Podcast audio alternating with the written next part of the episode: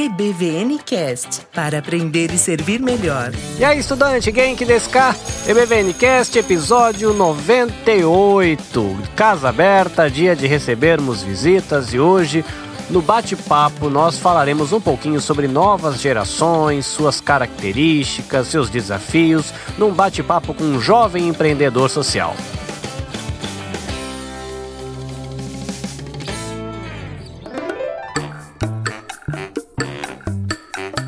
Estudante, começando com recados de secretaria, queremos lembrar você de que o EBVNcast chega até você através da NAB Podcast Network. Né? Nós editamos, produzimos e publicamos para você o EBVNcast através do feed da NAB Podcast Network. Então, para encontrar o nosso feed ou para encontrar as postagens da NAB Podcast Network no Instagram ou no Facebook, busque por NABcast.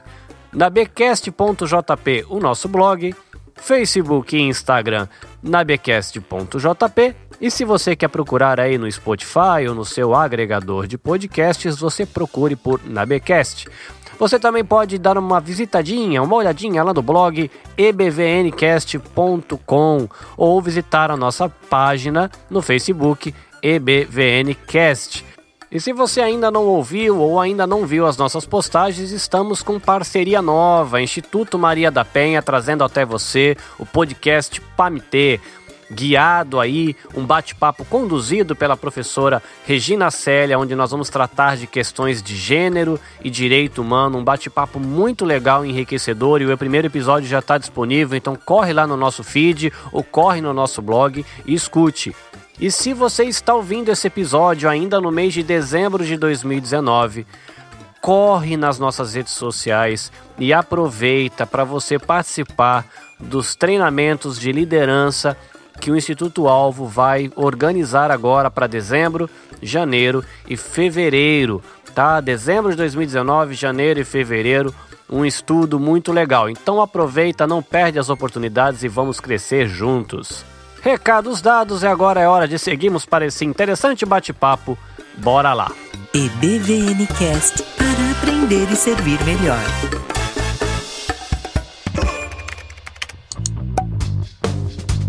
Muito bem, estudante, estou aqui com Victor Lima, da cidade de Recife, e a gente vai bater um papo muito legal sobre empreendedorismo sociais e algumas coisas sobre gerações.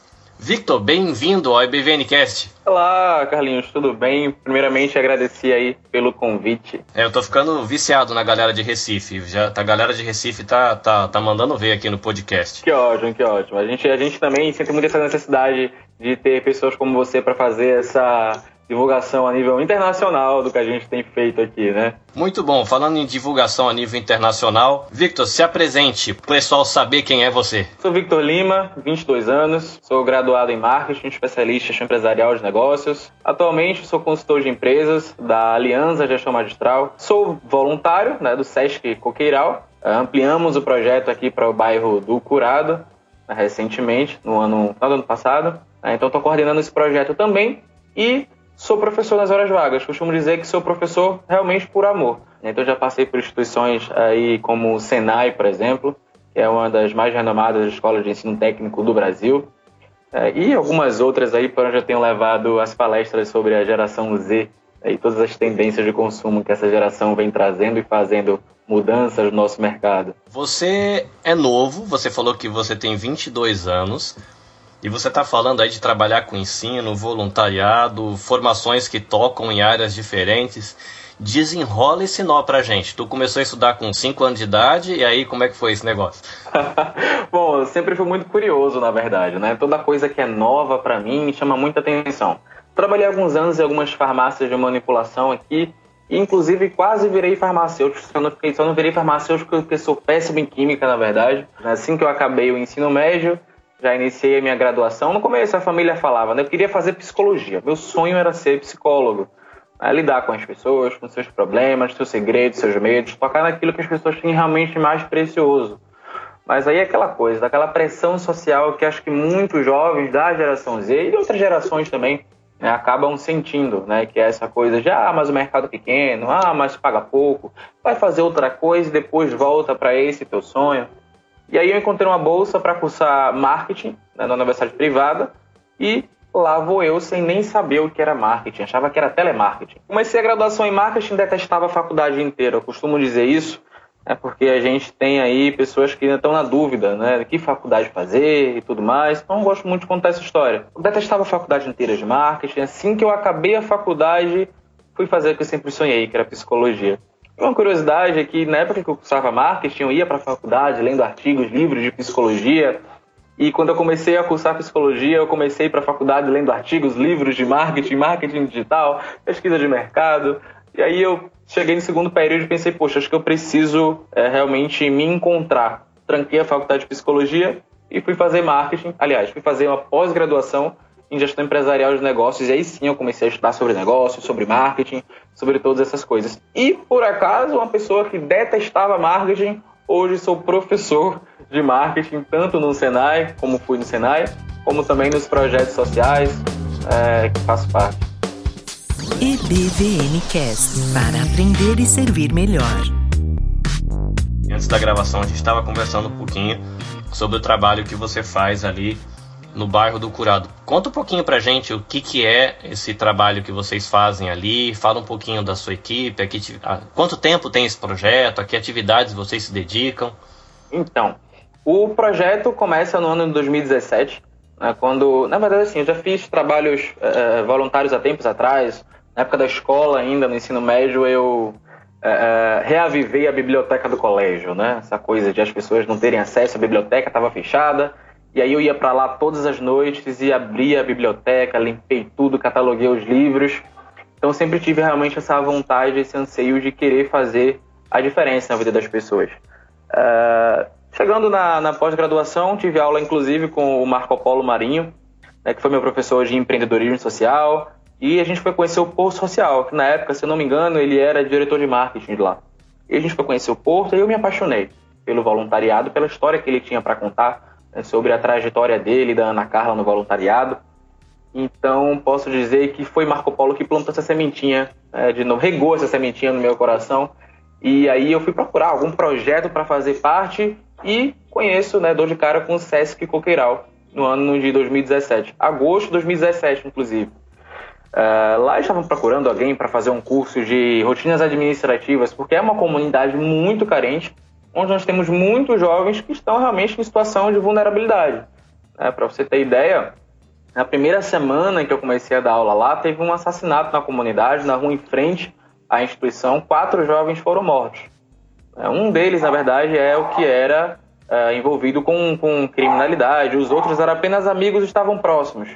E acabaram sendo também vitimados aí pela violência. Bom, então né? Eu já comecei a, as aulas com esse clima pesado, né? A turma né, era muito tensa. a gente não sabe o que esperar depois de uma noite com quatro assassinatos. A gente realmente fica naquela. Como é que vai ser? Até porque a comunidade inteira se conhece, né? É um bairro pequeno.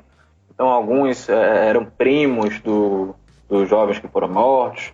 Então realmente não dava para a gente conseguir superar esse clima assim tão de repente. Mas o que dava para fazer a gente fez, né? Que foi pro, prosseguir com o projeto a gente conseguiu formar uma turma muito bacana, né? alguns já estão no mercado de trabalho hoje. E esse é o intuito do projeto. O projeto nasce com esse objetivo, né? tirar esses jovens da vulnerabilidade, né? como diria minha avó, mente vazia é a oficina do diabo. Né? Então, como diria minha avó, eu acho que é uma expressão muito atual também. Né? A gente precisa realmente manter a nossa mente em funcionamento né? para que certas ideias não permeiem os nossos pensamentos. Então, o projeto ele se expande aqui procurado, é o bairro onde eu moro hoje, na cidade de de Guararapes, coladinho com Recife, bem na divisa mesmo. Então é Recife, Jaboatão, cidades irmãs. E aí aqui a gente não tem nenhum projeto parecido, aí eu trouxe esse projeto aqui procurado, né, com incentivo da, do Sesc Coqueiral. Aqui a gente já conseguiu a parceria de uma escola pública que abriu as portas para a gente. E aí, durante a semana, no ano passado, a gente já tinha os cursos de marketing e empreendedorismo, comigo mesmo. Tínhamos o curso de espanhol com a professora Bruna Carina. Começamos também com o preparatório pré-ENEM com a professora Karina Dantas. Esse ano a gente consegue expandir muito o projeto, a gente consegue agora a parceria da UFRPE, e aí o projeto passa a se chamar Pré-ENEM UFRPE, né, com a parceria da professora Suzana Paulino, uma pessoa incrível, com uma história incrível de superação para contar também. É, hoje ela tem um mestrado, tem doutorado, mas antes disso ela passou por uma situação de vida assim muito triste desde sua infância até chegar onde ela chegou e por isso ela é uma história de superação que eu faço questão de sempre contar né, para os jovens, para que eles vejam que é possível a gente chegar onde a gente quiser chegar. Só depende da gente mesmo, do nosso esforço. É, se existem situações que a gente não pode mudar, a gente precisa então encarar elas né, da melhor forma possível. Então aqui a gente tem a parceria da professora Suzana e de vários né, estudantes da UFRPE, como por exemplo o Felipe, Maiara, né, que fazem parte do projeto aí, coordenando junto comigo, dando aula. Maiara é professora de matemática, temos química, física, biologia, e aí a gente está aí expandindo esse projeto para a comunidade. E o objetivo, claro, é formar cada vez mais jovens, fazer com que eles saiam né, da vulnerabilidade, fechar as portas da criminalidade, para que a gente possa formar cada vez mais e melhores cidadãos, para esse nosso Brasil crescer cada vez mais e se desenvolver. Né? sempre, claro, de forma humana. Só para quem está aqui no Japão e não é do contexto aí de Recife, o que é o FRPE? A UFRPE é a Universidade Federal Rural de Pernambuco. Fica registrado aqui para o pessoal saber do que nós estamos falando quando usamos a expressão FRPE. Mas você sabe que, estando aqui no Japão, uma coisa que a gente vê olhando para o Brasil, né? O Japão é considerado um país de primeiro mundo e a gente vem para cá, vê a estrutura social, diversidade cultural, o potencial da nação. E é interessante que estando aqui, quando a gente olha para o Brasil, dá uma sensação de tristeza, porque em questão de, de potencial cultural, potencial intelectual, criatividade, inteligência, recurso financeiro, recurso natural, não falta nada para o Brasil, para o Brasil ser o primeiro da lista é, dos países mais desenvolvidos do mundo, né? Porque a gente vem aqui no Japão, por exemplo, é um país pequeno, é um país que a terra não é fértil igual ao Brasil, tem gente criativa, mas por conta de ser um país muito igual, todo mundo é bem japonês, né? No Japão, mas no Brasil todo mundo é bem brasileiro, mas dizer isso já quer dizer diversidade, então a gente tem um, um espectro de criatividade, diferenças muito grandes que geram alguns conflitos, mas ao mesmo tempo aumentam as possibilidades. E realmente, eu acho que a gente tem que é, ter uma mudança de mentalidade no Brasil, né? A gente conseguir enxergar o nosso valor, né? Valorizar um pouco o que a gente é como, como brasileiro, como pessoas. É, eu saí do Brasil e eu sou uma daquelas pessoas que vivia no Brasil, mas não conhece poesia brasileira, não conhece literatura brasileira, é, valorizava a música que vinha de fora. E hoje, estando fora, é, eu estou aprendendo a olhar para o Brasil e aprender um pouco e a valorizar um pouco a riqueza que tem no nosso país riqueza cultural, né, a música também é muito rica, a questão das danças. Então a gente tem que valorizar isso é, realmente quem como puder, né, cada um dando a sua contribuição para a gente poder investir nessa galerinha. Talvez a gente não consiga mudar as coisas para nossa geração, mas a gente consiga mudar as coisas para a geração que está chegando aí, né, que está crescendo agora.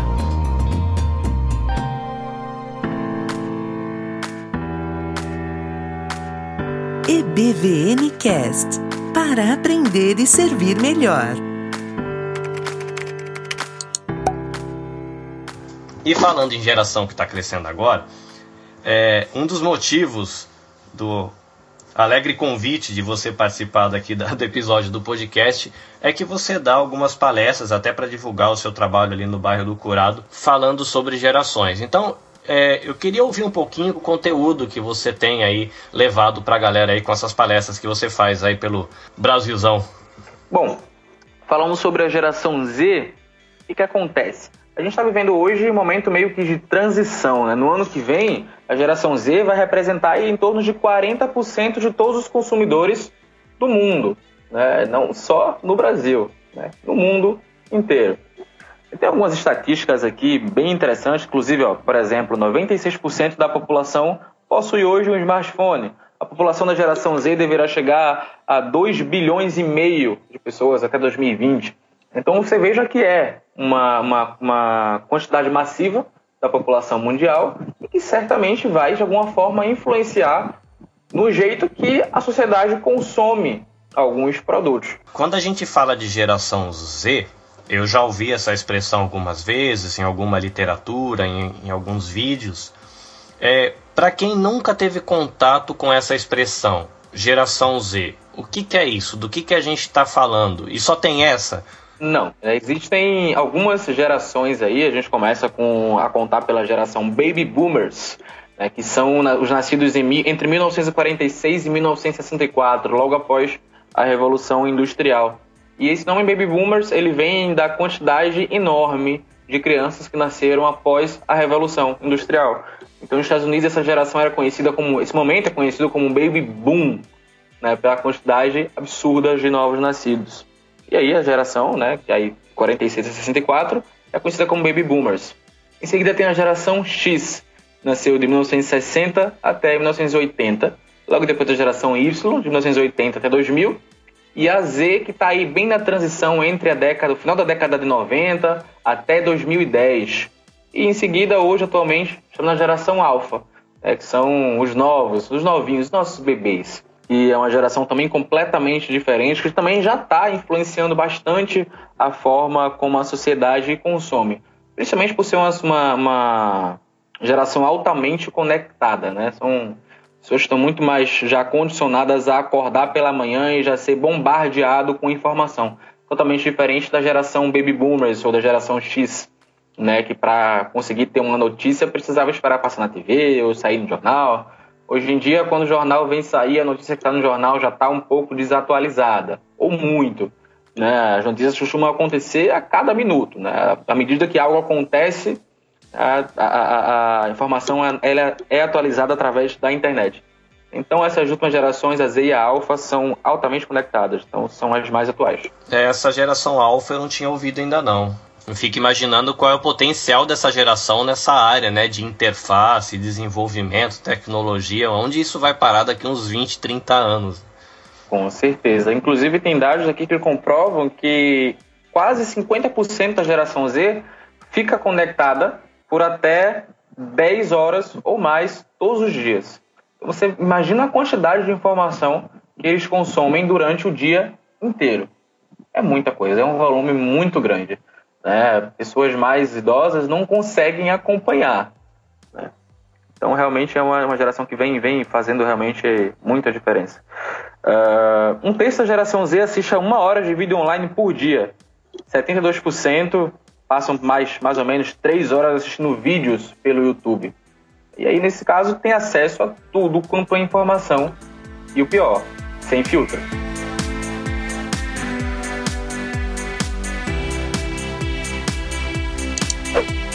O indivíduo ele é formado pelo meio. E o meio inclui tudo aquilo que ele tem acesso.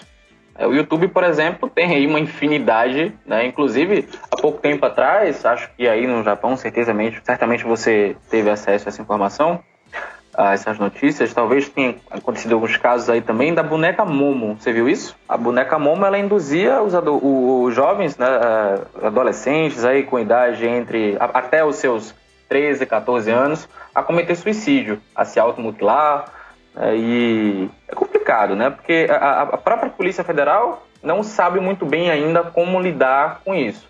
Tem feito trabalhos ótimos aí na, na no combate, mas até hoje a gente não tem muita informação sobre quem é que está por trás dessa boneca. Né? E fora isso, existem outros. Né? Pouco tempo atrás também teve a história da baleia azul, que era casos bem parecidos. Então, é, é, o filtro na internet precisa existir precisa ter um controle dos pais muito rigoroso em cima disso. Senão, o que a gente vai ter é cada vez mais jovens se perdendo, se automutilando, cometendo suicídio, e é uma situação que precisa ser cuidada urgentemente. Essa coisa deles estarem conectados o tempo inteiro na internet, então, abre portas aí para isso o tempo inteiro. Então, é uma, um problema que as gerações anteriores não tinham, porque na biblioteca a gente não tem como né, ser invadido. Isso é invadido realmente por cultura da melhor qualidade. É, a gente estava comentando né, que na nossa geração, tempos atrás, a gente ainda ia para a biblioteca pesquisar livros e tal. E aí tem um dado bem recente da Adweek que fala que 36% da geração Z assiste a muito mais aulas online e 20% prefere ler livros didáticos em tablet. Então imagina como é que fica a atenção desse jovem, né, que ao invés de estar tá totalmente focado na matéria escolar, está recebendo o tempo inteiro notificação, não só de notícias que estão acontecendo no mundo inteiro, mas também de conversas no WhatsApp. Então a, a atenção também acaba sendo muito prejudicada. A gente tem aí jovens que talvez não consigam né, focar tanto no que é realmente importante para fazer parte da construção de conhecimento. A gente está construindo uma geração que está em redes sociais que são as menos sociais possíveis. A gente tem o Facebook, que é uma rede social mundial, que tem o objetivo de aproximar as pessoas, mas, no entanto, distancia elas. Imagina uma casa onde todo mundo tem celular e eu estou conectado agora com alguém do Japão, mas eu não estou falando com minha irmã que mora na mesma casa que eu e está aqui sentada do meu lado no sofá.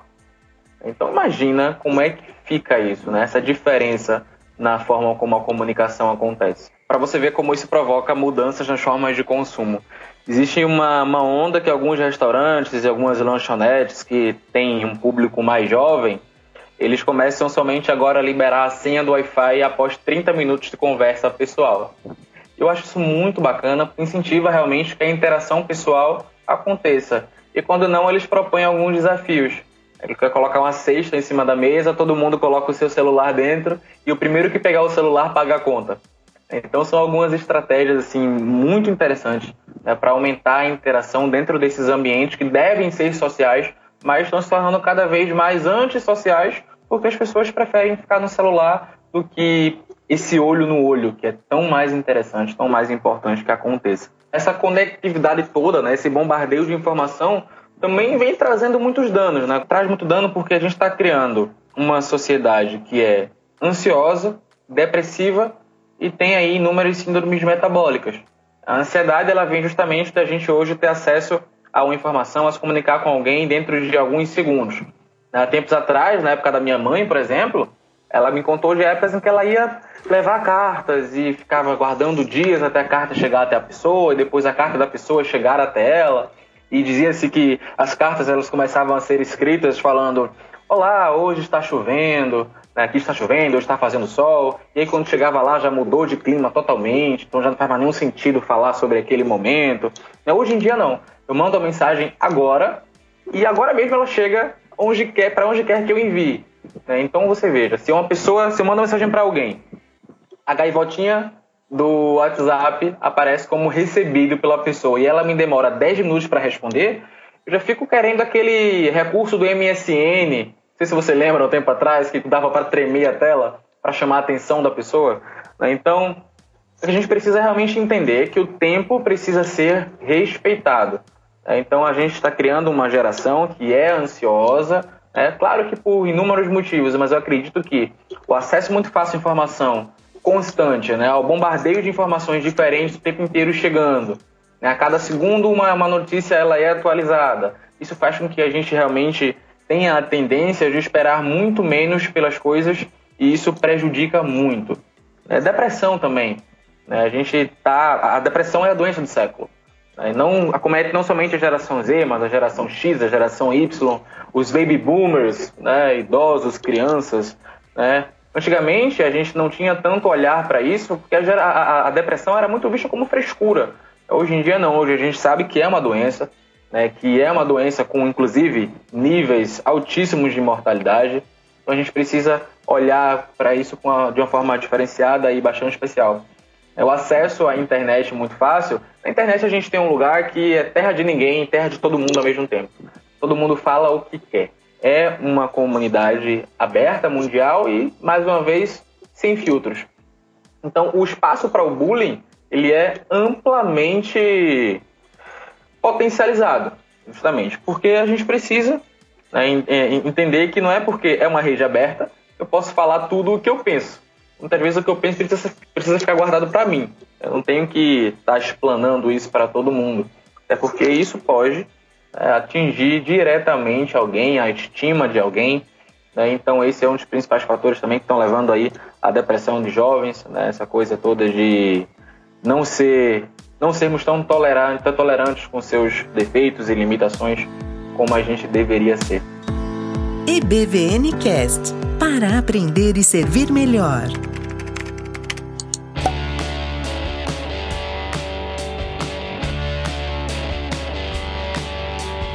Com a atualização das gerações, a gente, claro, que vão surgir novas também tendências de consumo.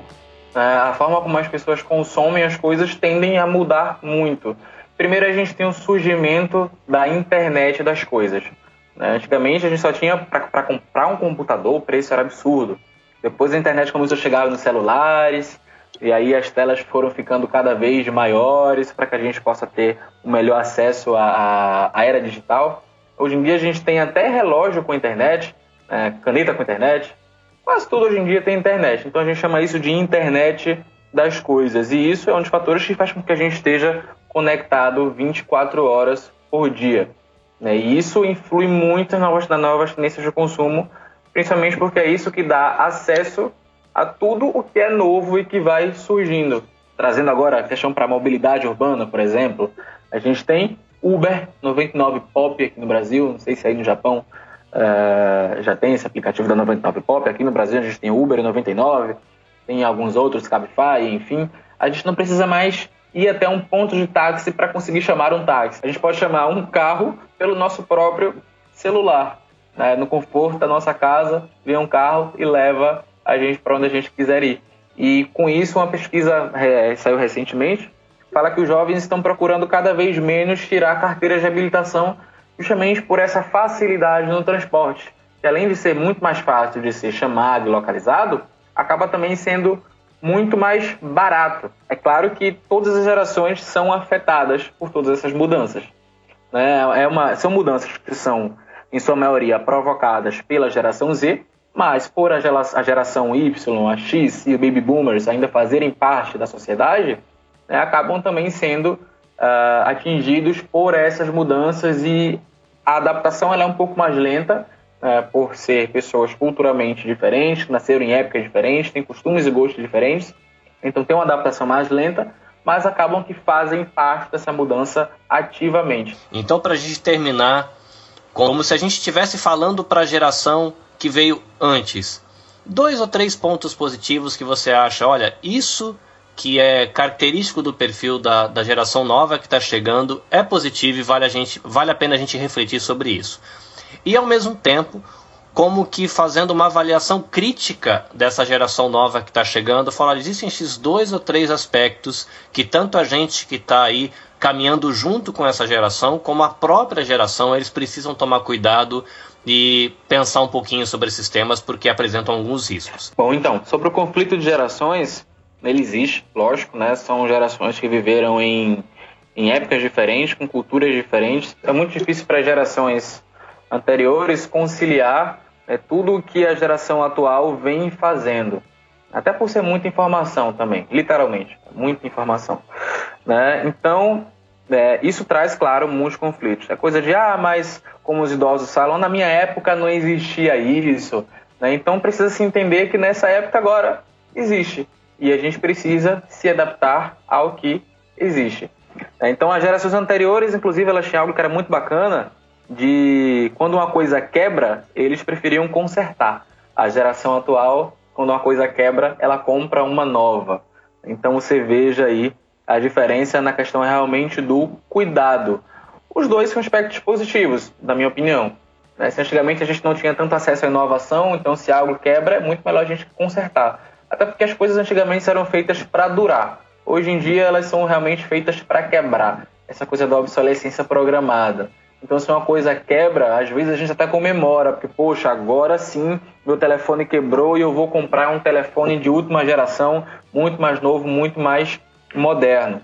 Né? Então, a gente precisa ter, a geração atual precisa ter um pouco mais de cuidado e zelo com não somente com as coisas, mas também com as relações. A gente está construindo relações que são muitas vezes descartáveis, elas se quebram muito fáceis. E é uma coisa que a geração anterior é, prezava mais, tinha um pouco mais de cuidado. Para a geração atual, uma coisa que eu preciso dizer sempre, eu sempre digo para eles é: embora a gente esteja muito mais condicionado a aceitar as diferenças, né, a gente precisa aprender a respeitar os debates. Não é porque a opinião do outro é diferente que isso significa que ele quer me agredir. Isso só significa que a opinião dele é diferente. Positivo a gente tem nessa geração é essa coisa toda da atualização constante. É, tudo é novo o tempo todo, porque quando uma coisa fica velha, ainda assim é uma coisa nova. Aliás, as coisas velhas são coisas novas. É, e isso eu vejo como algo muito positivo. A gente tem uma tendência a se atualizar muito facilmente o tempo inteiro. E as gerações anteriores precisam começar a acompanhar essa atualização. E talvez até estejam uh, conseguindo fazer isso. E um problema é realmente o que eu estava falando, né? A gente precisa aprender a cuidar mais das coisas, cuidar mais das pessoas, entender que as relações e as, as relações diferentes das coisas não são descartáveis. A gente precisa prezar mais, cuidar mais das pessoas que estão próximas da gente. E claro, né, falando sobre filtro mais uma vez, cuidado com a exposição exagerada. É, você vê fotos, por exemplo, contas de redes sociais de pessoas mais velhas, tem duas, três fotos. Hoje em dia, as contas dos jovens, embora tenham poucas fotos nos feeds, existem dezenas o tempo inteiro de stories de tudo que a gente está fazendo. Então, uma coisa que a geração atual precisa tomar cuidado é com a exposição exagerada. Não é um problema de a gente estar tá postando o tempo inteiro, mas é um problema a gente falar muito sobre a nossa própria vida e viver menos é o que a gente deveria fazer. EBVN Cast para aprender e servir melhor. Victor, obrigado pela sua visita aqui na Escola Bíblica Vida Nova. Obrigado pelo bate-papo, pela sua disposição em compartilhar um pouquinho da sua história com a gente. E se o pessoal aqui do Japão quiser conhecer um pouquinho do trabalho que vocês têm feito lá no Sesc Coqueiral ou aí no bairro do Curado, tem alguma rede social, algum canal que o pessoal possa conhecer um pouco o trabalho que a equipe com quem você tem trabalhado aí tem feito? Então, meu Instagram é Siga Victor, tá bem fácil para todo mundo lembrar. Né? Então, arroba Siga Victor no Instagram, arroba Siga Victor no Facebook, arroba Siga Victor no Twitter, Siga Victor no LinkedIn. Né? Então, é o canal que geralmente eu divulgo palestras, ações, nas aulas, os conteúdos, sempre por essas redes sociais. Siga Victor. Beleza. Victor, mais uma vez obrigado e quem sabe a gente se reencontre para tratar de algum outro tema no futuro. Eu estou à total disposição, eu que agradeço né, o convite para falar sobre esse assunto que eu tenho levado aí para vários lugares no estado inteiro. E surgindo fatos novos, estou à disposição. Tamo junto. Até a próxima. Até lá.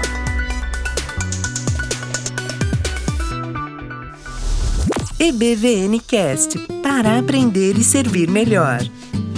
Estudantes, chegamos ao fim de mais um episódio do EBVNcast. Eu só quero recordar a você que você pode ouvir e reouvir os episódios do EBVNcast acompanhando o nosso blog ebvncast.com, EBVNcast no Facebook ou assinando o feed na Becast no Spotify ou no agregador de podcast de sua preferência. Você também pode ser um apoiador do nosso projeto como você pode fazer isso? Ore por nós, ore pelo projeto, ore pelos voluntários, comente nossas postagens, compartilhe nossas postagens e, finalmente, se você quiser dar um suporte financeiro, manda um e-mail aí para nabecastjp.gmail.com e a gente orienta você maneiras de você contribuir via PayPal ou via depósito bancário aqui no Japão. Eu sou o Carlinhos Vilaronga, fico por aqui, Deus abençoe você. Caris, Shalom e até mais. EBVN Cast para aprender e servir melhor.